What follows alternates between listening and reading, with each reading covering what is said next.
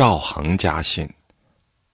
赵恒生于公元九百六十八年，卒于公元幺零二二年，即宋真宗赵光义的第三个儿子，原名赵德昌，后又改名元修、元侃。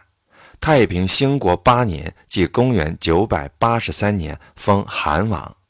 瑞拱元年，即公元九百八十八年，封为襄王；淳化五年，即公元九百九十四年，封为寿王，任开封尹。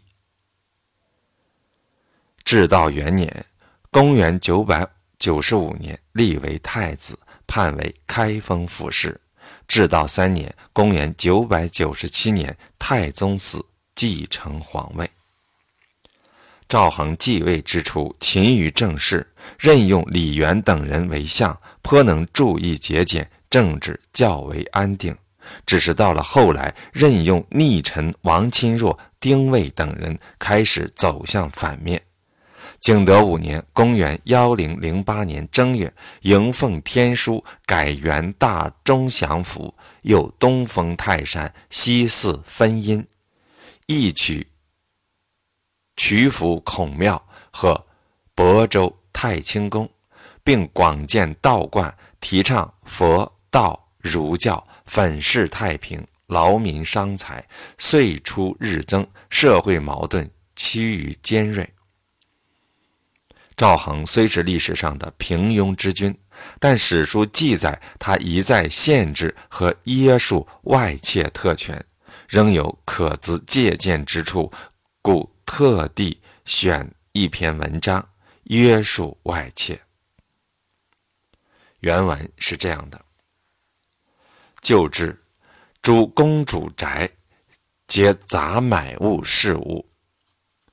宗庆遣家童自外州试探，所过免算，至则尽周之，复事于物中。自是招杂买物，罢公主宅所市场。宗庆从四分阴，为行宫四面都巡检，进泉州馆内观察时，又自言陕西市财木之京师，求属所过税。真宗曰：“项羽乳母私犯，以夺民利，今复二邪。”节选自《宋史》卷四六三外妾上柴宗庆传。杂买物即官署名，属于太府寺。宋初有事买司。太平兴国四年（公元979年）改称杂买物，掌收购宫廷官府所需百物，以供需用。宗庆。即柴宗庆，宗庆因娶赵光义女鲁国长公主，一生性极为贪鄙，积财巨万，朝野颇多非议。这段话的意思是：旧制规定，公主们的宫旅所需皆由杂买物收购。驸马柴宗庆利用外妾身份，派遣家童到外地州郡采购木炭，回京做转手生意，所过之处全都免税。抵京后拿到杂买物市场卖光。宋真宗得知，于是召杂买物停止与公主府邸进行买卖。此后，柴宗庆跟随宋真宗祭祀分阴，担任行宫四面。都巡检，玄又升任泉州管内观察使，于是又向宋真宗陈述派人至陕西买木材至京师，请求沿途免去过境之税。